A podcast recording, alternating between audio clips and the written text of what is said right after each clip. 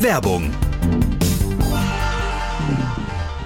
Hallo Andreas. Hi. Du, bevor wir demnächst mit dem Bobcast auf Tour gehen, müssen wir noch unsere Wünsche für das Catering im Backstage angeben. Ah, ja, genau. Ähm, das machen wir am besten wie bei den letzten Terminen, oder? Ah, fast. Ich hätte da nämlich noch einen Extrawunsch. Ah, so, so, der feine Herr Schwind hat einen Extrawunsch. Da bin ich ja mal gespannt. Ja, es geht mir nämlich um unsere Getränkeversorgung. Wir haben ja tapfer auf die viel zu süßen Limos und so weiter verzichtet, Ja. was mir schon manchmal schwer gefallen ist. Aha, und was schlägst du da jetzt vor? Hast du schon mal von Holy gehört? Holy, nee. Hab ich neulich mal probiert. Endlich ein Softdrink, der fantastisch schmeckt und kein Zucker, Taurin oder künstliche Aromen enthält. Ah, das klingt gut. Und was gibt's da so für Geschmacksrichtung? Da hast du jede Menge Auswahl. Mir Mhm. schmeckt ja der Holy Iced Tea Peach am besten auf echter Teebasis. Mhm. Aber es gibt auch Holy Energy, wenn du mal wieder auf der Fahrt zwischen den Gigs am Einschlafen bist. Das ist von Vorteil, ja. Mhm. Und für die Fitnessfans gibt's Holy Hydration mit einer extra Portion Elektrolyte und Mineralstoffen. Meine Empfehlung für alle, die zuhören, holt euch das Holy Starter Set Deluxe. Ideal, um sich durchs ganze Sortiment zu testen, ohne schlechtes Gewissen und Verzicht. Na, das hört sich gut an. Dann brauchen wir ja jetzt nur noch einen Code. Äh, Wir haben doch bestimmt einen für die Bobcast-Fans, oder? Den haben wir mit dem Code Bobcast5, alles groß geschrieben und Ziffer 5, gibt's 5 Euro Rabatt auf die erste Bestellung. Okay, dann bin ich sehr neugierig und probiere das auf jeden Fall aus auf unserer Bobcast-Tour. Wunderbar. Und alle, die uns zuhören, finden mehr Infos zu Holy unter weareholy.com slash Hashemitenfürst und in den Shownotes natürlich ein Link. Und hier auch nochmal der Code Bobcast5. Und jetzt geht's los. Wunderbar. Werbung Ende.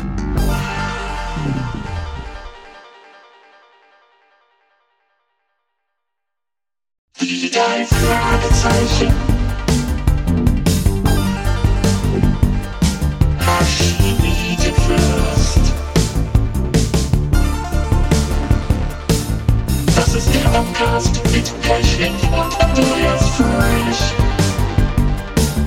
Das ist der Podcast mit Pechling und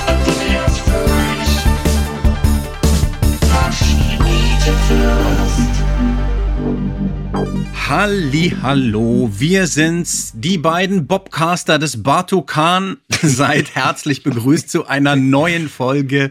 Sehr gut, dass auch du da bist, lieber Andreas, und dich geht's ja irgendwie nicht. Das schön, ist dich schön, zu dass sehen. du das sagst. Hallo, ich sortiere hier gerade noch ein bisschen meine Blätter, aber jetzt bin ich sowas von da. Hi. Hi. Und ja, auch wirklich eine absolute Klassikerfolge, die wir Ja. heute besprechen. Wollen wir gleich starten und loslegen? Mit dem Klappentext, ich bitte darum. Das machen wir. Die drei Fragezeichen. Und der tanzende Teufel. Eine Serie Diebstähle in Rocky Beach. Ein kleiner Mann mit hagerem Gesicht und dichtem Schnauzbart geht um und jedes Mal fehlt einer jener verbreiteten schwarzen Bordkoffer. Schließlich macht die Polizei das Diebeslager ausfindig, wobei die drei Fragezeichen eifrig und findig dazu beitragen. Aber Justus gibt sich damit nicht zufrieden und ahnt, der Fall wird erst richtig interessant. Zumal ihn während der Suche nach den gestohlenen Koffer wiederholt die unheimlich reale Gestalt eines tanzenden Teufels, eines Dämons aus einer fremden Kultur mit schrecklichen Drohungen und Feuer und Rauch erscheint. Eine Tierfratze, breit und zottig schwarz behaart, mit rot glühenden Schlitzaugen und weit aufgerissenem riesigen Maul, das vor spitzen Zähnen starrt. Was für ein Ziel verfolgt dieses Ungeheuer? Gibt es einen Zusammenhang mit den Diebstählen? Justus findet heraus, dass es eine kleine goldene Bronzestatue jenes lebendigen, tanzenden Teufels, eines mongolischen Schamanen gibt. Und diese kostbare Statue fehlt schon seit einigen Tagen im Hause von Mr. Clay, dem Besitzer. Doch wer hat Interesse an der Statue und warum taucht die Phantomgestalt immer dann bei den drei Fragezeichen auf, wenn sie gerade eine neue Spur verfolgen?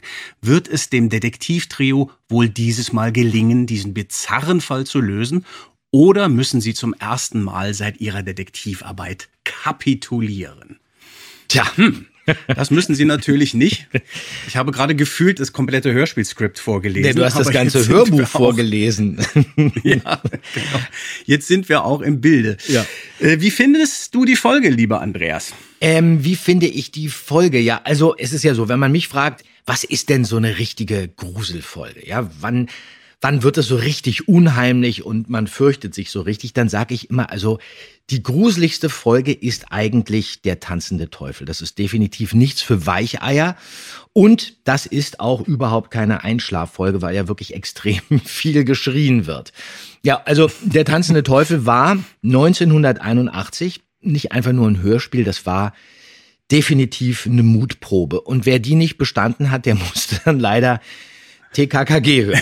Also ich finde die toll und es ist eben auch ein richtiger Klassiker, den ich auch immer gerne empfehle. Und apropos Mutprobe, da muss ich kurz einwerfen, eine sehr schöne Hörermail, die wir bekommen haben von Linka, Aha. die, glaube ich, stellvertretend für viele andere sagt, also der tanzende Teufel, äh, gerade diese Folge hat ein wahres Trauma bei mir hinterlassen. Mein Bruder hat sich einen Riesenspaß daraus gemacht, mir schreiend aufzulauern und ich hatte fürchterliche Angst und er seinen Spaß.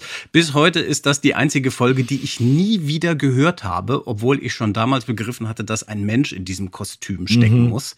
Aber diese Schreie, das Kostüm, das hat mich wirklich vergruselt und sie bittet uns jetzt, könnt ihr vielleicht bitte diese Ausschnitte nicht vorspielen in der Folge, wenn ihr die besprecht. Liebe Linkert, sorry, das tut Nee, mir das leid, nicht, das nein. machen wir nicht. Deswegen jetzt eine Triggerwarnung für dich, bitte die Ohren zu halten. Wir, wir steigen ein. Ja, ich finde die auch toll. Ich mag die total. Die Hast du die früher gehört auch Motive. als Kind? Es ist eine Kindheitsfolge, nicht eine, die ich so oft gehört habe, aber die hat schon eine Rolle gespielt.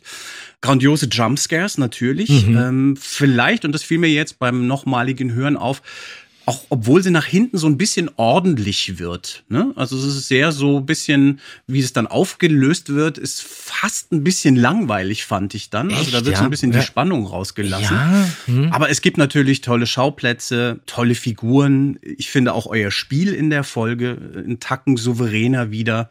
Meiner Meinung nach gibt es ein paar schöne Impro-Stellen. Ähm, Ja. Das äh, müssen wir uns nochmal angucken. Ja, da kommen wir Äh, dazu. Und ja, Ja. über all das müssen wir sprechen und natürlich noch viel mehr. Willst du uns erstmal ein paar Fakten kredenzen, lieber Andreas, Ja, zu dieser natürlich. Folge? Gerne. Also, ähm, Der tanzende Teufel, geschrieben 1976 unter dem Titel The Mystery of the Dancing Devil von William Arden. Kennen wir ja schon. Der hat ähm, 14 Bücher verfasst für die drei Fragezeichen darunter, also solche Highlights wie zum Beispiel ähm, Der Phantomsee, Aztekenschwert und Der Teufelsberg ist auch von ihm. Auf Deutsch ist Der tanzende Teufel 1979 erschienen als 23. Abenteuer und das Hörspiel kam am 9.10.1980 raus. Es gibt übrigens auch ein ganz tolles Hörbuch vom Tanzenden Teufel gelesen von Bela B. von den Ärzten. Richtig. Ja, Ähm. Mhm. Wie gefällt uns eigentlich das Cover? Ja, ich find's eigentlich ganz gut, Mhm. wobei natürlich interessanterweise der Teufel, der tanzende Teufel, so ein bisschen in den Hintergrund gerückt wird. Ja. Ich habe das Gefühl, Eiger Rasch war da in so einer Phase, wo sie in erster Linie an diesen kubistischen Landschaften interessiert war und die so ein bisschen gecut and pasted hat quer durch diese Folgen. Das haben wir hier auch wieder. Das ist so im Ja. Vordergrund. Also es ist gar nicht so gruselig Nee. eigentlich. Es Nee. hat nicht diesen Wumms, wie es in der akustischen Inszenierung ist. Nee, es ist auch wirklich ein bisschen kindgerechter. Ich hätte es mir auch unheimlicher Mhm. vorgestellt. Es ist mir ein bisschen zu niedlich. So ein bisschen Rumpelstilzchen-mäßig. Außerdem hat man irgendwie das Gefühl, Stimmt. der tanzende Teufel hat äh, heiße Füße oder was. Äh, weil der tanzt da eben so. Und das Hardcover der amerikanischen Originalausgabe ist da auch viel, viel heftiger. Da ist der Teufel abgebildet mit richtig scharfen Zähnen und grimmiger Fratze. Da kriegt man richtig Angst. Es gibt ja übrigens auch ausländische Ausgaben dieser Bücher, ja. Also auf Norwegisch, auf Italienisch zum Beispiel kann man alles finden. Bei rockybeach.com klickt man dann auf Cover und dann sieht man äh, unterschiedliche Cover. Speziell hier auch zum tanzenden Teufel. Und da gibt es das Cover der dänischen Ausgabe. Und das ist wirklich total albern, weil da sieht der tanzende Teufel aus wie ein Eierwärmer. Und dann, dann grinst der auch noch so debil. Also das ist schon Hammer. Ja, du hast mir das ja gesagt, dass es diese äh, gibt, hier diese Ja. Übersicht. Ich wusste gar nicht, dass jetzt hier in meiner Wahlheimat Norwegen tatsächlich auch auf Norwegisch Fragezeichenbücher erschienen sind. Und das ist Ja, natürlich sogar auf großartig. Indonesisch. Das finde ich ganz irre. Aber es Ja. ist ähm, ja auf Dänisch, denn Dancende Djävel sieht wirklich aus wie ein dancender Eierwärmer. Da hast du total recht. Sehr Ja, schön. ja. Wollen wir mal einsteigen in Ja. die Folge? Ja, fängt ja schon da sehr geht schräg es an, Sehr, ja. sehr schräg los. Mhm. Wir müssen uns jetzt alle mal äh, an den Händen halten und tief durchatmen, denn hier kommt Tina. Ihr seid doch Detektive, nicht? Ihr könnt Annabella finden. Ich möchte euch den Fall übertragen. Hier sind 50 Cent. Puppen suchen wir nicht, Tina. Unsere Fälle sind um einiges bedeutsamer. Und überhaupt möchte ich wetten, dass du deine Puppe in eurem Haus verloren hast und sonst nirgends. Hm, Klar, Bob, das stimmt. Tut uns leid, Tina. Wir müssen den Filmprojektor meines Vaters zur Reparatur bringen. Ich habe Annabella aber nicht verloren. Sie ist weggeflogen. Fortgeflogen? Wie meinst du das? Ich habe sie gestern Abend in ihrem Bett gelassen. Und wie ich dann schlafen gegangen bin, habe ich aus dem Fenster gesehen und da ist sie einfach den Baum raufgeflogen. Ja, sehr schön. Ich habe mir hier notiert, Mhm. ich musste gerade lachen, als ich auf meine Notizen geguckt habe, zu dieser Stelle. Tina in der gepitchten Hölle. Körting, vier Fragezeichen. Ja. ähm, also das hier ist Heike Dine Körting Das stimmt. als Tina. Ja. Warum macht die das so? Das soll angeblich, laut Kassettenhülle, ist das ja eine gewisse äh, Carina Leising. Aber du hast vollkommen Ja. recht, das ist in Wirklichkeit Frau Körting, die dann nachträglich eben wirklich noch ein bisschen gepitcht wurde. Soweit ich weiß, ja, warum macht sie das? Sie hat probiert, das mit einem ganz jungen Mädchen aufzunehmen, aber das ist natürlich total kompliziert, gerade bei dieser äh, frechen und dann doch äh, selbstbewussten Tina oder Christina heißt sie ja dann eigentlich. Die, die, Ja. die hat Pfeffer, ja, das muss Charakter haben und die muss äh, spannend sprechen. Und da musst du natürlich dann als Regisseurin jemanden finden, der genau das auch authentisch rüberbringt. Und das ist natürlich nicht, nicht leicht, da jemanden zu finden. Also Melle Krause, die Jenny aus dem Zauberspiegel, die hätte da zum Beispiel nicht funktioniert, denn die wäre schon zu alt gewesen, vielleicht auch ein bisschen zu blass. Ja? Und deswegen hat Frau Körting sich durchgerungen, das dann selber zu sprechen. Und vielen ist das überhaupt nicht aufgefallen. Also die haben das gehört und haben gar nicht gemerkt, dass das eigentlich kein sechsjähriges Mädchen war. Und manche dachten dann eventuell auch beim Hören, ja, okay, das klingt seltsam, hier stimmt irgendwas nicht. Ja. Das Mädchen, und das ist ja eigentlich schon gar nicht so schlecht, die klingt ja selbst wie so eine Puppe. Auch so ein bisschen unheimlich. Und das ist ja beim Anfang einer Drei-Fragezeichen-Folge auch gar nicht so schlecht. Das baut auch wieder Spannung auf, dieses kurz irritiert sein. Ja, Ähm, aber das ist, wie du sagst, hast du recht, das war auch der Eindruck, den ich hatte, Ja. dass es tatsächlich eine Puppe ist oder also dieses, was man uncanny Ja. nennt im Englischen. Da ist Ja. irgendwas creepy. Irgendwas Stranges, Und vielleicht ja, hängt genau. es damit zusammen, das stimmt, ja. Also vielleicht gar nicht so schlecht. Das hat man früher aber öfter gemacht, dass erwachsene Kinder gesprochen haben. Also es gab da zum Beispiel richtige äh, Kindersprecher, erwachsene Personen, in erster Linie natürlich Damen, Frauen. Edith Hanke zum Beispiel hat auch immer Kinder gesprochen. Renate Danz, die haben teilweise ihre Stimme Figuren geliehen, die äh, 30 oder 40 Jahre jünger waren als sie selber. Und dann gibt es natürlich noch Sabine Bohlmann, die ist fast so alt wie ich und die spricht jetzt seit über 30 Jahren Lisa Simpson und äh, die Ja. kleine Prinzessin in dieser Zeichentrickserie. Oder Kathleen Gavlich spricht auch oft Richtig. kleine Kinder. Und manche Sprecherinnen haben sich dann auch darauf spezialisiert, authentisch wie Kinder zu klingen. Das gab es früher auch schon. Da gab es eine ganz berühmte Kindersprecherin in den 60er und 70er Jahren. Das war Ingeborg Wellmann. Die hat vormittags dann Sharon Tate zum Beispiel in Tanz der Vampire gesprochen und nachmittags im Studio dann äh, bei äh, Familie Feuerstein Pebbles gesprochen. Oder das hat sie auch gemacht, weil echte Kinder das hier in Deutschland aus Jugendschutzgründen niemals hätten machen dürfen, geschweige denn auch hinbekommen hätten. Denn dazu hätte man das Bild dann im Synchronstudio schwärzen müssen hat die äh, Ja. Kinder in irgendwelchen brutalen Horrorfilmen synchronisiert. Und mit echten Kindern wäre das gar nicht möglich gewesen. Die hätten dann äh, ein Trauma bekommen. Und dafür hat man dann Mhm. oft Ingeborg Wellmann engagiert. Ich kann das total verstehen aus pragmatischen Gründen, dass man sagt, es ist einfacher, wie du eben beschrieben hast. Aber ich hatte auch mal diese Situation für eine sehr große Produktion, wo ein kleiner Junge die Hauptrolle hatte. Und da ging es dann um Dämonen und ganz viel schreckliche Sachen. Und da wollte die Produktion auch gerne eine weibliche, erwachsene Sprecherin besetzen. Und ich habe mich da aber durchgesetzt. Ich gesagt habe, nee, lasst uns das mal versuchen. Das braucht natürlich mehr Zeit. Du musst viel mehr Regiearbeit machen. Das ist intensiver. Diese Kinderschauspieler können nicht so viel äh, Zeit verwenden. Die müssen immer drei Stunden dann eine Pause und so. Da muss dann Pause Ähm, gemacht werden, auf jeden Fall, ja klar. Es Mhm. ist aber auf jeden Fall natürlich authentischer dann. Das kann richtig krass sein, wenn du einen, einen wirklichen Kindersprecher hast, der es dann auch gut kann, der dann in entsprechendem Stoff sich bewegt und da ist so eine Authentizität dann drin, die man Ja. sonst nicht so hinkriegt. Ne? Du hörst das bei Erwachsenen natürlich, wenn, Ja. wenn, wenn die vorgeben, Kinder zu sein. Aber ich finde hier, muss Mhm. ich ganz ehrlich sagen, passt es ganz gut, weil man merkt es nicht sofort. Man denkt, okay, die hat eine interessante Stimme und die ist auch wirklich frech und fordernd. Und das hätte man mit so einem sechsjährigen Mädchen äh, definitiv nicht so hinbekommen. Mhm. Das stimmt, das ist eine, eine Charakterisierung und das führt ja wahrscheinlich dann auch dazu, dass sie eine der wenigen ist, die tatsächlich die drei Fragezeichen dazu bringt, dass sie Geld nehmen für diesen Fall. Ja. Oder? Ja. Tina sagt dann, ich will einen Vertrag mit den Detektiven, wie im Fernsehen. Und dann nehmen die drei Fragezeichen tatsächlich dieses Geld an. Es wird nicht äh, weiter aufgelöst. Also, Ja, das ist aber auch eben ein Spiel. Dadurch fühlt sie sich erwachsen und Justus kriegt es mit und dann merkt er, okay, jetzt wird sie ernst genommen. Okay, ich nehme jetzt die 50 Cent. Olli lacht ja auch Ja. dabei. Und dann sind wir mitten im Fall und wir hören jetzt hier einen wunderschönen Cameo-Auftritt von der grandiosen Marianne Kehlau. Hey, sieh da! Raus aus meinem Garten! Das ist meine Mutter. Schnell, kommt.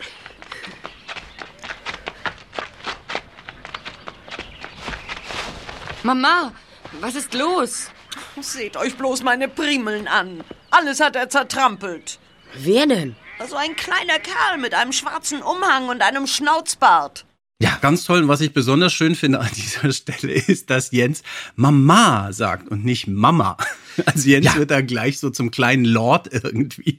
War der da extra starstruck, weil die große Marianne Kehlau seine Mutter war? Du hast ja mal erzählt, dass er sie sehr verehrt hat. Ja, hat er wirklich. Er war, glaube ich, auch wirklich stolz äh, darauf. Ich, sie hat äh, die Mutter von Peter, glaube ich, noch in einer anderen Folge nochmal gesprochen.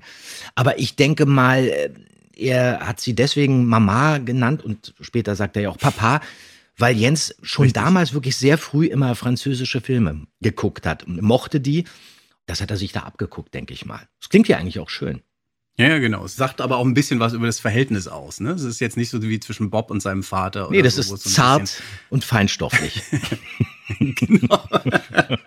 Stimmt. So, und wir sind mitten im Fall und es geht Schlag auf Schlag und ich würde sagen, wir, wir zögern das große Ereignis jetzt gar nicht weiter heraus. Ja. Äh, es wird jetzt wirklich Zeit Ich für, für den Auftritt. Linker, bitte weghören.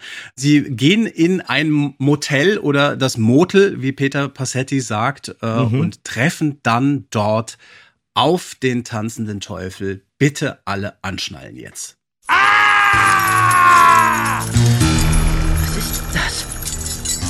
Vor den drei Detektiven stand eine brüllende Gestalt mit langen Hörnern, glühend roten Schlitzaugen und Reihen von spitzen Zähnen, die hell blitzten. Ein zottiges Fell bedeckte das Wesen. Am Hals der dämonischen Erscheinung baumelten Knochen, Glöckchen, Rasseln und Kornähren. Tanzend näherte sich die teuflische Gestalt mit ihrem drohend erhobenen Wolfskopf den drei Jungen, die augenblicklich die Flucht ergriffen. Was für Wow. ein Auftritt. Aber die große Frage, wer ist das? Also im, ähm, auf dem Plattencover steht Markus Meiering. Das ist aber ein Pseudonym für Dieter B. Gerlach. Der heißt eigentlich Dieter Brian Gerlach und der ist jetzt gerade am 6.12.2022 mit 80 Jahren verstorben. Der war äh, Schauspieler, der war Regisseur, der war Autor, Maler, der hat sogar Theaterstücke geschrieben, Bühnenbildner und auch Synchronsprecher. Und als Schauspieler kennt man äh, Dieter B. Gerlach zum Beispiel als Dauerschurke Stefan Hartmann aus dieser Daily Soap Rote Rosen. Dann war er in Ein Mann will nach oben dabei und 1974 in Das Spukschloss von Baskermore zu sehen. Und außerdem hat er mitgewirkt, das ist ganz interessant, in Steiner das Eiserne Kreuz Teil 2. Und da stand Ah ja. Dieter B. Gerlach äh, zusammen mit Richard Burton, Rod Steiger, Kurt Jürgens und Robert Mitchum vor der Kamera. Und synchron hat er wirklich auch sehr viel gemacht, hat viele Dialogbücher geschrieben und hat da auch Regie geführt, zum Beispiel für diese Serie ähm, Teenage Mutant Hero Turtles. Und mit seiner ja doch auch wirklich sehr markanten Stimme wurde er natürlich oft auch als Sprecher eingesetzt. Unter anderem, das kennt man auch als Dale in The Walking Dead zum Beispiel. Dann war er dieser Gor Koresh in The Mandalorian. Das ist ja ganz aktuell. Und Meister Ochse in Kung Fu Panda. Und außerdem hat er dann auch noch 1975 äh, Sylvester Stallone mal gesprochen in diesem Film Capone. Dann war er auch mal Harrison Ford in der Dialog, dieser Film von Francis Ah, Ford Coppola-Film. Coppola. Genau, und dann war irgendwie auch mal Tom Selleck und ähm, Bo Hopkins in Midnight Express von Alan Parker. Oh, wow. Ja. Okay. Und mit dem habe Also ich toller Lebenslauf. ja viel gemacht und mit dem habe ich auch das erste Mal Mitte der 70er zusammen bei Kimber der weiße Löwe im Synchronstudio gestanden. Da war ich Dash und er war, soweit ich mich erinnern kann oder soweit was ich hier rausgefunden habe, Nasty. Also Dieter B. Gerlach, das war wirklich so ein richtiger Kerl, sehr groß, sehr lässig, sehr männlich. Mm, Aber mit dem musste man im Studio umgehen können, denn der wusste, der wusste alles immer so ein bisschen besser. Und der hat dann eines Tages, laut Frau Körting, hat er sich bei ihr beworben, also telefonisch oder per Brief. Und dann wurde er von ihr, von Frau Körting, dann hier zum ersten Mal besetzt als tanzender Teufel. Und der erschien dann zu den Aufnahmen, pünktlich war er in der Agnesstraße und schrie denn da seinen berühmten Schrei, den Schrei vom tanzenden Teufel. So. Und alle waren natürlich sofort begeistert. Das klang toll und das klang horrormäßig perfekt, ja. Der Schrei. Ja. Aber dann musste er ja auch noch sprechen. Also diesen berühmten Satz oder diese Sätze da, wir sind eins und wir sind alle, wir sehen alles und wir wissen alles und so weiter, bla bla bla. Aber Frau Körting hatte eine genaue Vorstellung von dem tanzenden Teufel, wie der spricht. Die wollte nämlich, dass der Teufel so richtig gruselig klingt. Denn im Skript, das hat äh, Francis hier in den Szenenanweisungen vermerkt, hat er geschrieben, der tanzende Teufel spricht mit hohler Stimme. Also hohl wohl deswegen, weil der Teufel trägt ja diese gruselige Wolfsmaske. Und hat dann gesagt, machen Sie es doch noch mal ein bisschen gruseliger, unheimlicher und vielleicht nicht ganz so laut wie dieser Schrei. Aber das äh, wollte Gerlach dann irgendwie nicht oder das fand er doof und dann hat er einfach sein Ding durchgezogen. Und das ist ja eigentlich immer schlecht, wenn man auf die Regie nicht hört oder jetzt auch keine Lust hat, auf die Regie zu hören, weil die Stimmung dann natürlich auch relativ schnell in den Keller geht. Und Frau Körting hat es dann auch noch ein paar Mal versucht, ihn in ihre Richtung zu bewegen, weil sie einfach wirklich nicht ganz glücklich war. Sie hatte sich das eben anders vorgestellt. So, und dass sie nicht so glücklich war, hat ähm, Dieter B. Gerlach dann auch mitbekommen. Dann war er genervt und dann hat er nur noch lauter geschrien. Aber dass das Ganze dann trotzdem super funktionierte und die Fans seit äh, 40 Jahren Gänsehaut kriegen, wenn der Teufel auftaucht und schreit und seine Sätze da brüllt, das lag eigentlich an der Montage von Frau Körting in Kombination mit dieser Musik. Und besonders die Musik in der Originalfassung mit diesem Percussion und dem Schlagzeug-Solo, da hört man dann auch das Verpuffen, wenn sich der tanzende Teufel dann später scheinbar in Luft auflöst. Was Francis hier auch im Skript vermerkt hat in den Szenenanweisungen, da steht zischt und verpufft. Und wenn das alles mit den Sounds zusammenkommt, mit dem Schrei, dann gefriert einem immer noch das Blut. Und wenn man den Teufel, wenn man sich das vorstellt, wirklich ohne Musik und ohne Effekte hören würde, dann wäre das eigentlich ähm, fast langweilig. Dann wäre das nur laut und nur aggressiv. Und so ist es Ja. sensationell. Finde ich auch. Und ich finde, wir müssen tatsächlich jetzt in die Originalabmischung mal reinhören, um dieses grandiose Drumriff von Carsten Bohn in dieser Szene zu hören. Ja.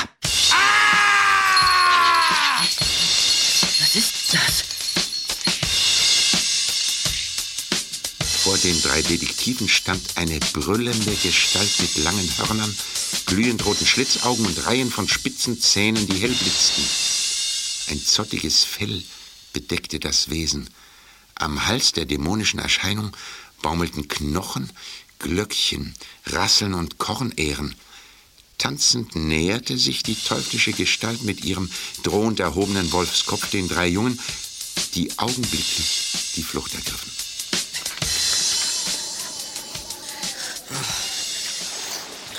Es ist wirklich toll. Und was ich auch toll finde an der Stelle ist, das ist ja fast wie diegetische Musik, ne? Also Musik, die aus der Szene kommt. Das klingt so, als Ja. hätte der Teufel sein Drumset dabei. Genau, und genau. Spielt da, haut Ja. auf so eine Trommel rum. Ja, Ja, und das es sind ist ja in der eigentlich Szene. zwei genau. Riffs in dieser Szene, die wir gehört haben. Ist es diese eine, das ist ja so ein bisschen slacker, ein bisschen mehr so ein Shuffle Mhm. Und es gibt ja aber noch diese andere, die dann kombiniert ist, wenn er wieder auftritt. Und das funktioniert wirklich zusammen ganz großartig. Ja, du hörst die Schellen, du hörst die Klöppel Ja. und du denkst, das ist wirklich Teil dieses Kostüms, was er da trägt. Und es ist natürlich wirklich ein richtiger Jumpscare. Äh, der hat mich damals auch aus meinem Kinderbett gehauen und Ja. ist ja auch, finde ich, sehr interessant, eigentlich ein Motiv, also im Hörspiel mit Jumpscares zu arbeiten. Das macht man gar nicht so oft. Und ich frage mich manchmal, warum? Man muss das natürlich gut dosieren. Man muss natürlich, kann das nicht überstrapazieren, was ja in manchen Grusel-Schocker-Hörspielserien dann auch mal passiert, wo es dann nur noch kracht und scheppert. Aber so einen richtig guten Jumpscare, und das gilt ja auch für Film, muss man natürlich gut vorbereiten. Ne? Man muss da eine andere Erwartungshaltung aufbauen. Das haben wir ja auch Ja. erlebt hier beim dunklen Taipan. Da gab es ja auch äh, zwei, drei Jumpscares Mhm. und das war auch nicht so leicht, die wirklich so zu platzieren, dass sie auch wirklich als Jumpscares funktionieren, dass die Leute wirklich zusammenzucken. Das ist, ähm, da spielt Timing ähm, wirklich eine große Rolle und es geht auch nicht immer nur um Lautstärke. Es geht einfach wirklich Nee. um den Moment, wo es genau Richtig. wirklich zu diesem Jumpscare kommt. Ja, das finde ich auch total. Es geht mehr um Timing als um Lautstärke. Und äh, wobei das natürlich hier eine, eine große Rolle spielt und glaube ich auch ein Grund ist, warum viele diese Folge nicht so richtig zum Einschlafen hören können, weil man eben wirklich aus dem Schlaf gebrüllt wird. Ja. In diesem Gebrülle dann jetzt, wie wir wissen von dir, der Hass auf Frau Körtings Regie. Es war kein Also richtiger das- Hass, aber es war einfach so, du kommst dahin und du fängst an mit einem Schrei. Und das ist eigentlich Ja, ja. immer schwierig, weil der Schrei, du schreist Mhm. ja vielleicht nicht nur einmal, sondern, ah, ich habe es nicht richtig eingefangen, nochmal bitte, weil das war jetzt übersteuert, du schreist drei, vier Mal und dann ist der Schrei toll und dann merkst du, alle sind begeistert und dann fängst du an mit deiner Rolle und dann merkst du, Ja. Moment mal, die sind jetzt alle nicht so begeistert, aber vorhin waren sie doch alle so begeistert. Was ist denn los? Und dann wirst du vielleicht leicht unsicher und dann kann Mhm. es passieren, dass du dann dich unwohl fühlst und dich versperrst. Ja. Und das war bei ihm anscheinend der Fall. Hm, Ich kann es mir gut vorstellen. In jedem Fall funktioniert dieser Schrei, wie du sagst, auch heute noch. Und er bringt alle so aus dem Konzept, dass auch, hm, tja, wie soll ich das sagen, unser lieber Bob wieder ganz komisch Sachen vorträgt. Bloß das nicht. Justus sagt, es ist kein Geist war. Ach, ich glaube nicht, dass es ein Geist war, Kollege. Sah wie eine Art Dämon aus. Halb Tier, halb Mensch. Ja, lieber Andreas, das hier ist wieder ein akuter Fall von das Wesen aus der Urzeit beim Teufelsberg. Ja. Was war da los? Das ist ein Teufelsberg-Moment. Ja, ich, keine Ahnung, das ist wirklich echt ziemlich schlecht. Ich, ich weiß nicht, äh, vielleicht dachte ich, das wäre witzig oder so, keine Ahnung. Und das Schlimme ist ja auch, ich mache wirklich was kaputt. Ach, die arme Frau Körting. Also ich möchte, dass dieser Satz zur Strafe auf meinem Grabstein steht. Halbtier, halb Mensch. oh Gott.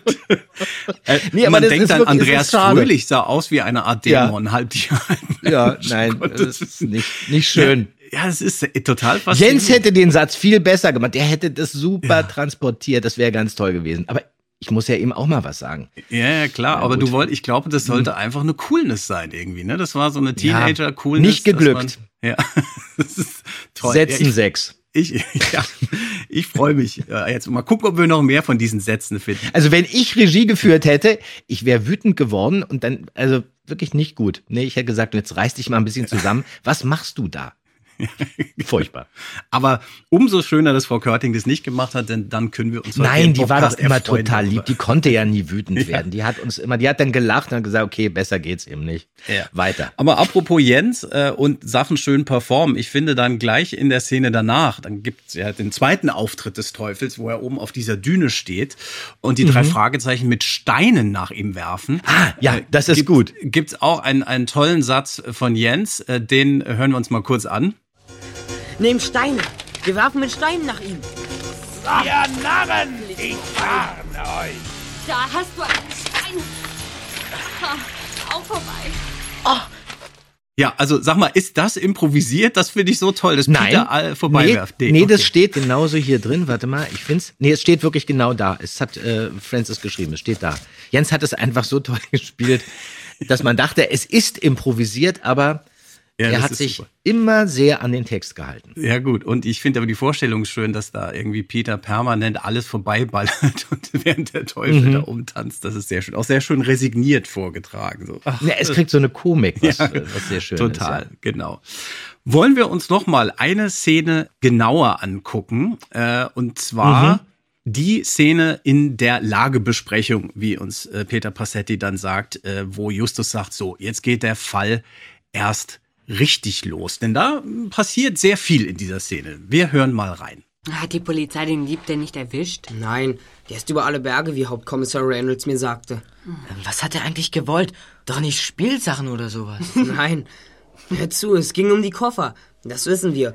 Um einen bestimmten Koffer, den er irgendwo in der Nachbarschaft vermutete. Hauptkommissar Reynolds hat mir einen Tipp gegeben. Was für ein Tipp? Ich habe darauf aufbauend eine Theorie entwickelt. Demnach ist hier in der Straße ein Unfall gewesen. Der Fahrer ist mit dem Koffer ausgestiegen, hat ihn in der Aufregung verloren und ist ohne ihn weitergefahren. Das ist aber ziemlich weit hergeholt. Überhaupt nicht. Der Unfall hat stattgefunden. Ich habe die Zeugenaussage von zwei Frauen. Sie haben gesehen, dass der Mann ausgestiegen ist und dass er einen Koffer bei sich hatte. Der kleine Mann aus dem Apartment? Der Dieb? Genau der. Er ist mit seinem Wagen in ein Rosenbeet gefahren und danach abgehauen. Hör zu, wir sind um 10 Uhr bei Mr. Kästner angemeldet. Mr. Kästner? Ach, den kenne ich. Das ist der Diakon der Kirche. Gut, wir müssen zu ihm. Er ist ebenfalls Augenzeuge. Vielleicht kann er uns mehr sagen als die beiden Frauen, die hauptsächlich um ihre Rosen jammern. Ja, also gut, okay, das klingt ja wirklich so, als ob wir wirklich gekifft haben. Ja. Das haben wir natürlich nicht, aber ich weiß, dass Frau Körting wollte so und jetzt, weil es ja so spannend war und so unheimlich, jetzt in der Zentrale seid ihr so ein bisschen ausgelassener, ein bisschen entspannter, ihr könnt es ein bisschen lockerer spielen und dafür hat sie, und das macht sie ganz oft so in der Zentrale, könnt ihr euch auch ein bisschen weiter weg vom Mikrofon bewegen, damit der Raum dann deutlich wird. Und dann kann ein bisschen was rumklappern, dann stellt sie uns dann Tassen hin. Und da hat sie uns dann Cola hingestellt und Gummibärchen. Und dann haben wir natürlich in der Probe da kräftig reingegriffen und haben uns dann irgendwie mit Rollgriff dann wirklich äh, acht Fäuste Gummibärchen in den Mund gesteckt und haben gemümmelt und waren dann natürlich völlig angegegelt und überzuckert und haben die, die Szene auch im Stimmbruch und kieksig da performt. Das klingt aber eigentlich irgendwie ganz süß Ja. und sehr authentisch und deswegen ist das auch drin geblieben. Ja, das finde ich auch sehr. Und vor allem äh, dein Hihi, das finde ich ist mein Highlight. Auch das casual weggespielt. Das könnte auch auf den Grabstein kommen, ja. naja, das ist schon unglaublich, wenn man das nach all den Jahren jetzt wieder so hört und denkt, okay, was war da los mit dir? Aber, ja. Aber gut, das die Pubertät schreitet da voran. Ihr seid jetzt eben auch schon Und ich bin Tacken Zeuge weiter, meiner eigenen. Pubertät und meiner eigenen Ja, ja, Wahnsinn. Albernheit. Ja, und das ist schon lustig, wie sehr, man merkt, dass ihr auch sicherer werdet, ne? Also wenn wir das vergleichen mit so den ersten Folgen, zwei, drei, vier, fünf und so, wo ihr noch viel unsicherer so am Text klebt. Und jetzt merkt man, okay, gut, dann, wir sollen giggeln, und dann machen wir das. und Mhm, dann, aber, ja, genau, wir werden sicherer, aber dadurch werden wir natürlich dann auch äh, äh, Unpräziser. scheren wir natürlich schnell aus und fangen an, irgendwie so äh, Sachen einzubauen, wo es jetzt eigentlich dramaturgisch auch gar nicht gut wäre, wenn man da jetzt so aussteigt und unbedingt jetzt noch einen kleinen Joke einbauen will. Das ist eigentlich unprofessionell. Aber wie gesagt, die Chemie stimmte und es war echt und und es hat ja was. Ja, unbedingt. Und wir haben Spaß im Bobcast, deswegen, dafür, allein dafür hat sich schon Ich auf jeden Fall. So, es geht weiter und wir gehen zu Herrn Kästner. Hier, wir gehen ins Büro. Äh, ihr seid also hinter dem Burschen hier, der Fahrerflucht begangen hat. Ich habe alles gesehen. Der Fahrer hatte so eine Art Werkzeugkasten bei sich. Haben Sie das gesehen? Hat er ihn vielleicht stehen gelassen? So ein schwarzes Köfferchen? Äh, Ja, genau. Den hat er dagelassen. Das habe ich auch schon dem Detektiv gesagt. Detektiv? Hä? Welchem Detektiv? So ein langer Mensch mit einem spitzen Gesicht. Dem habe ich auch gesagt, dass ich gesehen habe, wie ein Junge den Koffer aufhob und dann damit wegfuhr, auf seinem Fahrrad. Was für ein Junge, Mr. Kästner. Kannten Sie ihn? Ja, also. Gesehen habe ich ihn schon. Er muss irgendwo auf diesem Ende der Straße wohnen. Genau, der Diakon der Kirche, Mr. Kästner, gesprochen von Hans Irle. Unser Jim Ballinger aus der Geisterinsel, über den haben wir, haben wir noch nie gesprochen, oder Kai? Nee, Glaube ich nicht. äh, also, ja. Hans Karl Ludwig Irle, der ist am 22. November 1925 in Hamburg geboren und am 18. Februar 1998 verstorben.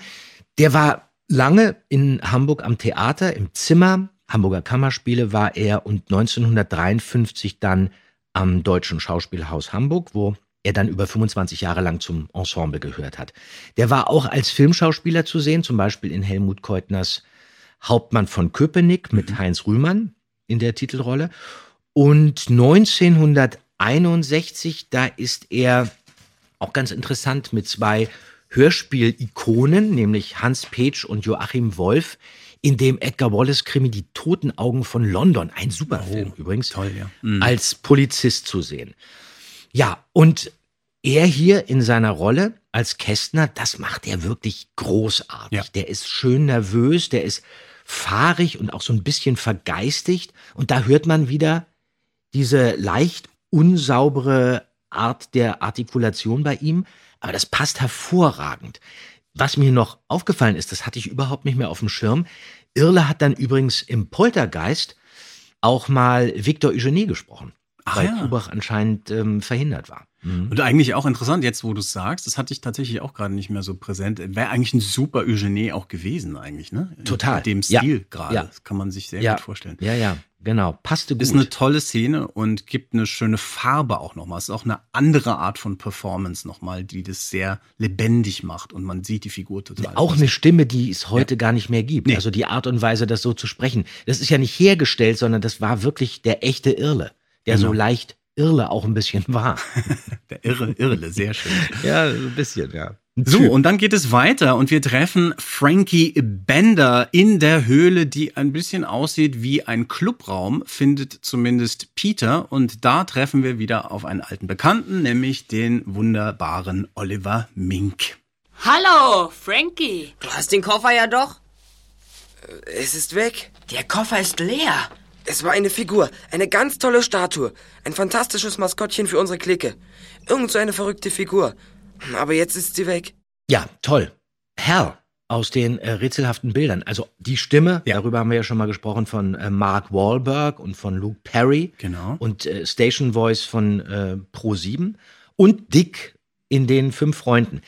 Ja, dieser Frankie Bender, das ist eigentlich auch eine sehr tolle Figur. Auch so ein bisschen so eine Anti-Figur, die bringt dann auch wirklich nochmal was ganz anderes rein, weil da auch nochmal deutlich wird, dass es in Rocky Beach neben den drei Fragezeichen natürlich noch andere Jugendliche gibt, die auch ihre Abenteuer erleben und eben auch ihre Zentrale, diesen Clubraum da haben, im Unterholz. Und im Buch ist das so, dass da extrem deutlich wird, dass Justus diesen Frankie Bender und seine Bande überhaupt nicht leiden kann. Da wird dann auch noch ähm, sehr abfällig über die gesprochen, muss man sagen. Das ist so eine Clique von Besserwissern, glaube ich, sagt Peter. Und da ist auch ganz klar, das sind Konkurrenten. Und dieser Bender mag die drei Fragezeichen auch nicht und der beschießt die dann auch mit einer Schleuder, als sie auf ihn treffen. Und im Buch ist ähm, der auch viel aktiver und viel frecher und nicht so devot den drei Fragezeichen gegenüber. Ja. Ich fand es auch total schön, dass da mal so eine Tür aufgemacht wird in, ach, da gibt's ja noch andere Detektivbanden in Rocky Beach und Ja, die klar. konkurrieren Ja, wahrscheinlich um diese Fälle und natürlich mag man sich da nicht. Das fand ich irgendwie eine, eine schöne zusätzliche Ebene nochmal, die da reinkam. Und natürlich Mhm. äh, taucht auch hier der tanzende Teufel nochmal auf und es gibt richtig Action und sie müssen fliehen und dann kommt's zu einer ganz merkwürdigen Szene, die musst du mir nochmal erklären, warum die so geworden ist, wie sie geworden ist. Ich finde, es gibt dann eine sehr merkwürdige Verschnaufspause nach der Flucht vor dem Teufel. Äh, wir hören mal kurz rein. Er kommt nicht mehr hinterher. Bleibt stehen. Das hatten wir ohnehin vor. Oh. Ah.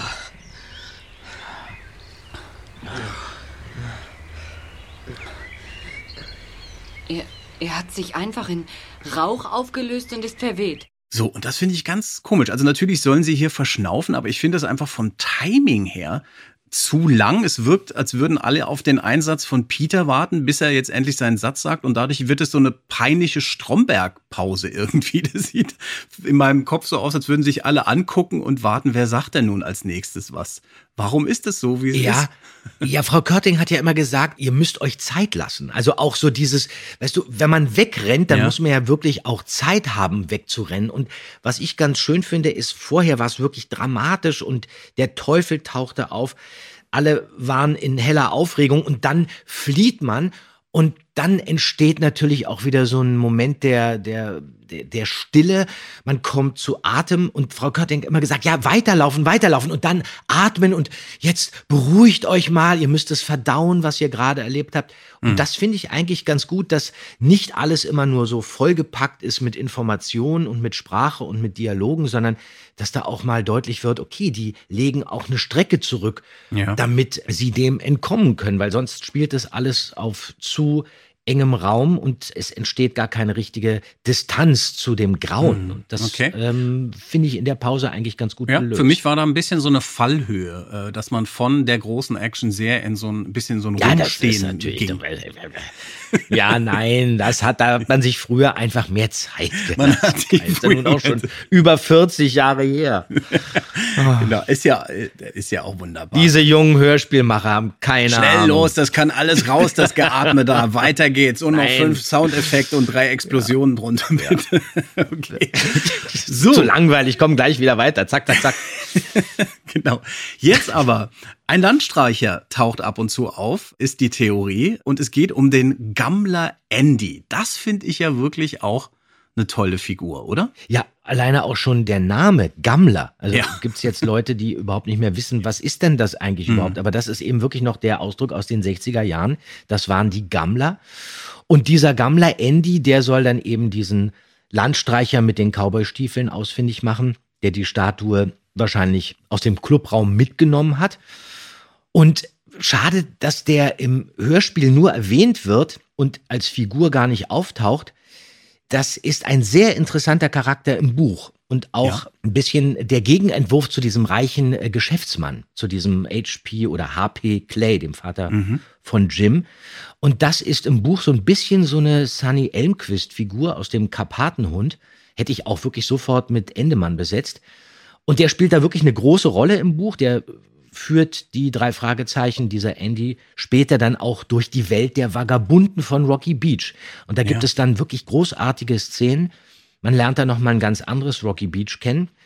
Die treffen dann auch diesen Obdachlosen, nachdem sie gesucht haben, der äh, immer mit diesem Marinemantel rumläuft. Mm, Der heißt Obermaat. Das wird im Hörspiel übrigens auch auf Seite 13 erwähnt. Das hat man dann aber rausgeschnitten. Und dieser Obermaat, der diese Statue, diese Skulptur hat, der hängt an der Flasche und ist völlig betrunken und brabbelt dann nur so vor sich hin. Und das ist eigentlich sehr ungewöhnlich für die heile Welt der drei Fragezeichen, dass man da so einen betrunkenen ähm, Obdachlosen zeigt. Ja, stimmt. Und eigentlich interessant, dass man da auch nochmal so eine Welt aufmacht, wie Rocky Beach vielleicht so demografisch auch aufgestellt ist. Ja, Auch noch gibt funktioniert. Ja, ja, es klar. obdachlose Landstreicher. Und natürlich auch, ne, wir sind an der Westküste in den USA, solche Dropouts, Hippies, so, die so ein bisschen so eine Mhm. eigene Welt für sich bauen. Und das wäre Ja. eigentlich schön gewesen, das abzubilden, weil man kennt es natürlich hauptsächlich aus TKKG, wo dann, ja, die auch eher dann so Problemfiguren sind, ja. Hätte aber eben auch wieder viel Zeit in Anspruch genommen. Deswegen man Ja. musste das verknappen und so hat Francis dann gesagt, okay, pass auf, das passiert alles nur im Off. Und Ja. das erzählt dann der Erzähler, dass der Andy den getroffen hat und dann wissen sie, okay, hier, äh, der hat die wirklich mitgenommen, diese Hm. Ja. Statue. Und er hat sie dann eben auch weitergereicht an diesen Trödelhändler Hummer. Ja. Aber vorher, Mhm. bevor wir auf Hummer kommen, präsentiert Bob ja noch seine Rechercheergebnisse. Das ist die Statue, so wie Frankie Bender sie uns beschrieben hat. Zeig mal. Ja, genauso sieht der tanzende Teufel aus, der uns immer wieder begegnet. Äh, Warte mal, Peter. Da steht, ähm, der tanzende Teufel des Bakukan. Entdeckt in Nordchina Ende des 19. Jahrhunderts. Seither unter dieser Bezeichnung bekannt. Die Bronzestatue trägt das Datum 1241 nach Christus und eine lateinische Inschrift. Dem erhabenen Kahn der goldenen Horde. So, leider spreche ich hier den Namen falsch aus. Aber nicht, weil ich wieder irgendwas kaputt machen möchte. Hm, Wäre ja furchtbar. Im Skript steht wirklich auf Seite 10 ein Tippfehler, da steht Baku Khan. Aha, ja. Aber der Khan der goldenen Horde heißt in Wirklichkeit Batu Khan. Und deswegen habe ich das falsch gesprochen. Also es lag nicht an dir, sondern es stand falsch im Skript. Vielleicht hättest du da einen literarischen Assistent gebraucht. so Ja. wie äh, Cale, den wir ja dann treffen und kennenlernen, behauptet. Er ist der literarische Assistent meines Vaters. Äh, also das sagt Mhm. Jim über Cale. Ich will immer Quail sagen, weil mit Q wird er ja im Skript geschrieben. Aber es wird so ausgesprochen. Ist das auch irgendwie vereinbart gewesen? Ja. Ja, das hat Frau Körting hier so aufs Deckblatt geschrieben. Ja, ja, genau. Okay, also Cale, was ist ein literarischer Assistent? Bin ich dein literarischer Assistent oder was ist das? Nee, du bist äh, der kleine Mann auf meiner Schulter. was, was, Da- vielleicht ist es sowas ähnliches. Los, Ja, mach was macht schneller. Ein literarischer Assistent, der spitzt die Bleistifte an und reicht den Rotwein, keine Ahnung. Reicht die Zigaretten, richtig. Nee, aber das fand ich eine schöne Formulierung. Ich hätte gerne einen irgendwie. Wobei es Ich unklar auch. ist, was der Ja, für ein genau. Jobprofil hat. Aber ich Ja. finde, jeder braucht einen literarischen Assistent. So, Peter Passetti fasst dann hier sehr viel zusammen, nämlich, dass der Landstreicher Andy aufgespürt wird. Und der hat aber diese Figur nicht mehr, sondern hat sie an einen Trödler namens Hummer verkauft. Das bitte gern auf meinem Grabstein. Das finde ich super. Ein Trödler namens Hummer. Äh, und der äh, spielt es auch ganz toll, finde ich, dieses leicht dummstellen, dass er sagt, nee, ich habe die weiterverkauft und äh, ich weiß nicht, was damit ist und Mhm. so. Und letztendlich führt die Spur dann hinaus in den Canyon in ein einsames Haus und dort treffen wir auf Wilkes. Und dann wird's auch wieder interessant, finde ich. Gib mir die Figur, Junge. Mr. Wilkes. Hm, der Hausherr. Und ich habe eine Pistole in der Hand. Ich hoffe, ihr seid vernünftig und macht keinen Unsinn. Komm, gib mir die Figur. Bitte. Da ist sie. Ah, gut so. Und jetzt dort hinunter in den Keller. Nein, Mr. Clay, Sie nicht. Sie bleiben bei mir. Ja, aber heißt der jetzt Wilkes oder heißt der Wilkes? Ich würde sagen, der heißt Jason Wilkes. Aber das ist völlig Jason egal. Siehst du, Wilkes guck mal, jetzt hast du dich auch versprochen. Also, Jason Wilkes, Joachim Rake, unser, das macht doch nichts, Kai, unser Professor Walsh aus dem Teufelsberg. Und der ist hier Ja. ganz anders als Professor Walsh. Der ist viel schärfer und verschlagener, klingt richtig böse diesmal und baut diesmal nicht immer hinter jeder Frage ein, was? Ein? Das hat er nämlich dann immer als Professor Walsh gemacht. Das liegt aber wahrscheinlich auch daran, dass er überhaupt keine Fragen stellt, sondern der befiehlt eigentlich nur und scheucht die drei Fragezeichen durch die Gegend. Der ist eigentlich so ein bisschen die fiese Variante von Victor Eugenie. Der hat mit Sicherheit die gleiche kriminelle Energie, hat aber nicht so viel Charisma wie Victor Eugenie und wirkt dadurch dann natürlich auch so ein bisschen eindimensionaler. Die drei Fragezeichen werden also dann im Keller eingesperrt. Wilkes nimmt äh, Jim Clay mit, muss er ja, für die Handlung sehr wichtig, aber Bob kann sich dann durch einen Entlüftungsschacht quetschen und Justus und Peter befreien. So, und dann steht plötzlich der Vater von Jim vor ihnen. Willst du damit sagen, dass Wilkes meinen Sohn entführt hat? Das sieht so aus, Sir. Darf ich fragen, woher Sie wussten, dass Jim und wir hier sind? Das kann ich klären. Jim hat vor etwa einer Stunde angerufen. Was hat er gesagt? Wörtlich. H.P. Clay oder H.B. Clay, wie es ja auch eigentlich heißen müsste. Ja, ne? müsste eigentlich H.B. Baxter heißen.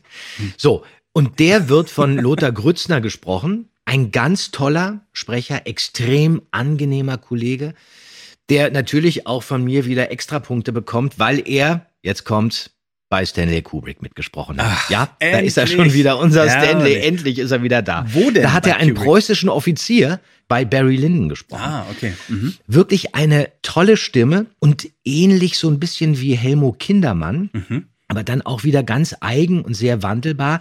Der konnte äh, wie ein edler König klingen, dann, dann konnte er einen zahnlosen Oper sprechen, fettes Monster und dann auch wieder sofort danach einen kaltblütigen Killer. Und das ist wirklich die große Kunst, oft besetzt zu werden und dann gelingt es dir als Sprecher immer wieder anders zu klingen. Er war wirklich einer der Synchronsprecher in Hamburg. Der war zum Beispiel Stan bei den Golden Girls, dann war er äh, Commissioner Gordon in dieser Batman-Serie der 60er Ja. Jahre. Dann war er bei Columbo, Knight Rider, Miami Vice, äh, bei den Sopranos, bis hin zur Sesamstraße. Und da war er zum Beispiel, ganz toll, die Stimme von diesem immer wiederkehrenden Restaurantgast, der von äh, dem Kellner Grobi, Grobi. ständig falsch bedient wird. Kennst du super. das? Ja, super. Da fehlt dann der Löffel und dann gibt es Ja. dann Schinkenbrötchen statt der Suppe. Sehr, sehr witzig. Dieser Findet man entsprechende Gast. Clips im Netz. Leider ist Lothar Grützner dann langsam erblindet. Übrigens genauso wie damals auch Rudolf Fenner, auch so ein ähm, Europa-Urgestein. Und dann konnte er wirklich nur noch ganz wenig sehen. Er wollte aber immer wieder noch ins Studio und wollte bei Frau Körting arbeiten. Und Frau Körting hat den Text dann immer sehr groß ausgedruckt, damit er seinen Text erkennen konnte. Und dann hat er losgelegt. Aber irgendwann ging das dann leider nicht mehr und dann hat er sich zurückgezogen und ist dann leider am 31. Januar 2018 mit 91 Jahren verstorben. Ja, eine tolle Rolle hier. So, und im Schlepptau von Lothar Grützner taucht der Sonderbeauftragte der Volksrepublik China, Chang Pi Peng, Ja. auf. Oder wie ich mir hier notiert habe, akustisches Yellowface aus der Hölle, bitte anschnallen. Wo ist der tanzende Teufel? Das wissen wir nicht. Wilkes hat ihn. Oh mein Gott. Ja. Ja. Wo fangen wir an, Ja, Andreas? Wer steckt hinter dem Pseudonym Tom Barrows? Wer spricht diesen Gute Chinesen? Frage. Ja, also manche sagen ja, es wird wirklich im Netz extrem spekuliert. Ja. Aber das Tolle ist, wir können das jetzt auflösen, denn wir haben ja das Originalmanuskript von Frau Körting zur Hand. Mhm. Und da steht Jürgen Thurmann. Jürgen Thurmann Ja. spricht den Chinesen, baut wirklich total klischeehaft ein L sogar da ein, wo es überhaupt kein R gibt. Da müssen wir noch mal ganz kurz reinhören. In diese wunderbare Stelle geschmolzen. Geschmolzen, fühl Immel verloren, nach mehr als 700 Jahren vernichtet. Da gab es kein Halten mehr dann. Und dieser Akzent ist auch vor allem deswegen total überflüssig, weil im Buch erwähnt wird, dass der chinesische Unterhändler perfektes Englisch spricht. Hätte man gar nicht Aha, ja. machen müssen. Mhm. Aber Thormann wollte eben mal so richtig Gas geben und es sei ihm verziehen. Es ist erlaubt. Ja, es sei Wenn man Jürgen Thormann wirklich heißt. verziehen. Okay. Und damit sind wir eigentlich auch schon am Ende. Justus löst dann den Fall und auch da finde ich, müssen wir noch mal reinhören, denn das ist wirklich eine tolle kombinierte Auflösung Ja. von Justus. Und man kann was lernen. Die echte Figur haben wir nie gesehen, nur die Fälschung. Bist du da ganz sicher, Justus? Bin ich, Mr. Clay. Was da zerstört wurde, war eine sehr gute Imitation. Ich weiß es, weil dem Künstler, der sie gemacht hat, ein Fehler unterlaufen ist. Vielleicht hatte er für seine Arbeit nur ein Foto als Vorlage. Was für ein Fehler. Am Gürtel der Figur hingen Maiskolben. Der Künstler, der die echte Figur vor 700 Jahren geschaffen hatte, kannte aber noch gar kein Mais, denn der Mais stammt ja aus Amerika, nicht aber aus Europa oder Asien. Ja, das stimmt allerdings. Der tanzende Teufel wurde im Jahre 1240 angefertigt. Er muss eine Weizenehre am Gürtel haben. Vielleicht auch mehrere Weizenehren, aber niemals Mais. Ja, dann sind eigentlich fast alle Fragen beantworten, kann man Ja, sagen. ja. Äh, wobei ich habe tatsächlich noch zwei Fragen an dich, lieber Andreas, die mir nicht ganz klar sind. Mhm. Die eine ist nämlich, wer ist denn nun der Mann mit Umhang und Schnauzbart, der da am Anfang vor Peters Haus den Unfall hat und den Koffer Ja. stehen lässt? Ne? Ja. Der Name wird ja nie genannt. Und wie gehört jetzt der mit Jim und Cale, dem literarischen Agenten, äh, Ja. zusammen? Ich finde, das wird einfach nicht mehr aufgenommen. Es sei Nee, denn, ich habe nee. irgendwas überhört, aber ich glaube nicht. Nee, da hast du überhaupt nichts überhört. Diese Auflösung fällt im Hörspiel einfach total unter den Tisch. Und der Name wird wirklich nicht Mhm. erwähnt. Also dieser Dieb, der am Anfang also all diese Gegenstände stiehlt, Ja. der ist der Künstler, der im Auftrag von äh, Jim Clay eine Kopie von dieser Bronzestatue anfertigen soll. Und bevor er die aber abliefern kann, hat er dann genau vor Peters Haus, also in der Gegend, wo Peter wohnt, einen Autounfall. Da verliert er dann aus Versehen den schwarzen Koffer mit der Kopie und dann macht er sich mit Unterstützung von Jim Clay, der sich dann als tanzender Teufel verkleidet, weil er die drei Fragezeichen loswerden will, weil die jetzt schon anfangen, irgendwie neugierig zu werden und anfangen zu ermitteln und diesem Cale, also diesem literarischen Agenten auf die Suche nach dieser Statue. Und Jim ist eigentlich der Initiator der ganzen Angelegenheit. Ja. Das ist okay, eigentlich gut. die Erklärung. Gut, das ist da tatsächlich einfach, da wurde es dann ein bisschen kleinteilig wahrscheinlich, aber das hätte man irgendwie Mhm. auch noch einmal, glaube ich, vielleicht in ein paar Sätzen unterbringen können. Okay, Ja, ja. gut, ja. Ja, ja. Vielen Dank. So, die zweite Frage, die ich habe, ist, wie konnte die Bronzestatue innerhalb von Sekunden geschmolzen werden? Ich finde, das ist auch tatsächlich in der Inszenierung so ein bisschen schnell weginszeniert. Wollen wir noch einmal ganz kurz reinhören in die Ja, Stelle? klar. Schweigt still! Die entweihte Hülle werde zerstört. Der Geist werde freigesetzt. Der Geist kehre zurück zum großen Kahn.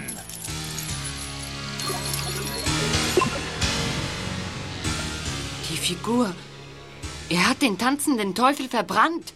Also man hört gar kein Feuer, da ist jetzt nur dieser komische Synthi-Sound und Ja, das ja. war's. Ja, ja. Bisschen Ne- schnell, oder? Ja, das ist ein bisschen sehr schnell. Das wird dann einfach zusammengefasst und es wird einfach davon ausgegangen, dass man das irgendwie schluckt, diese Kröte. Aber im, im Buch wird dann erklärt, dass es noch eine zweite Figur gab.